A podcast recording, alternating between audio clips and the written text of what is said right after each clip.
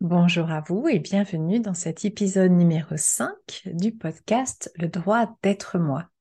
Moi, c'est Florence, Florence Arnaud, fondatrice de l'entreprise Le droit d'être moi. Aujourd'hui, j'ai envie de partager avec vous quelques lignes d'un livre que j'aime beaucoup sur la notion du bonheur. Ce livre que j'aime beaucoup a été écrit par Fatima Mernissi, M-E-R-N-I-2-S-I.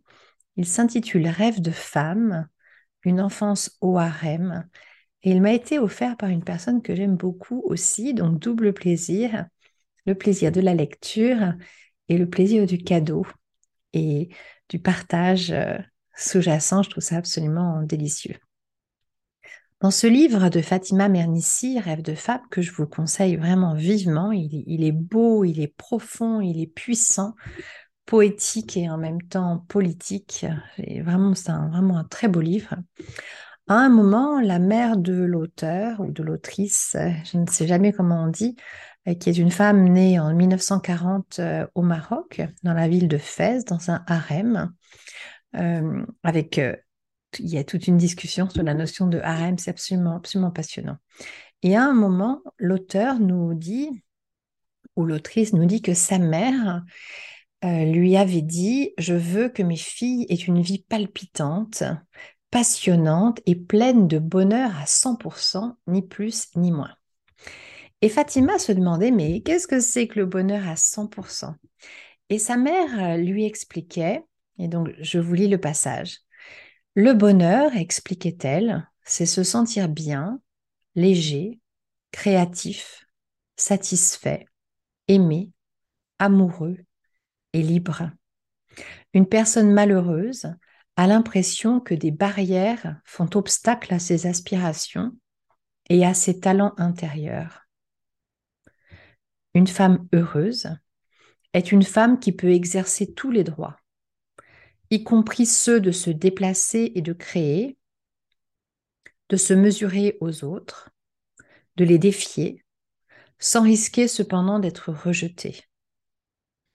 Une partie de son bonheur peut venir d'un homme qui aime la force de sa femme et est fier de ses talents.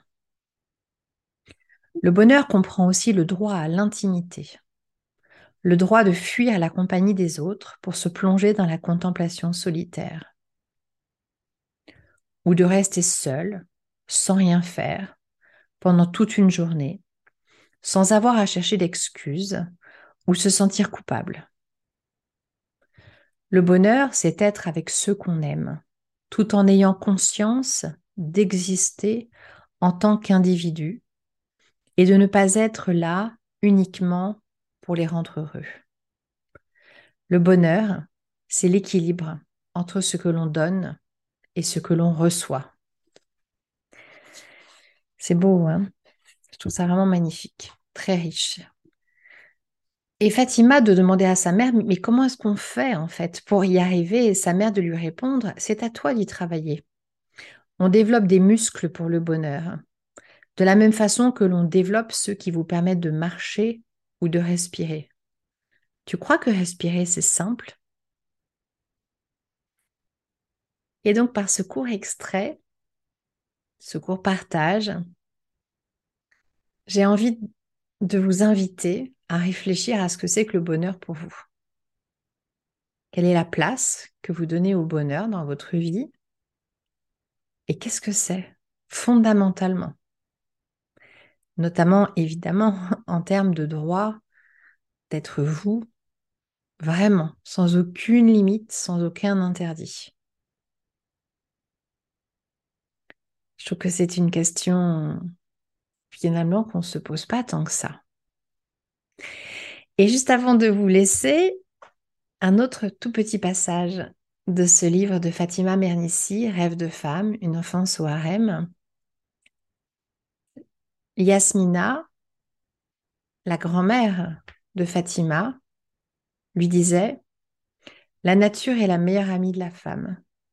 Si vous avez des problèmes, il suffit de nager dans une rivière, de s'étendre dans un champ de fleurs ou de regarder les étoiles.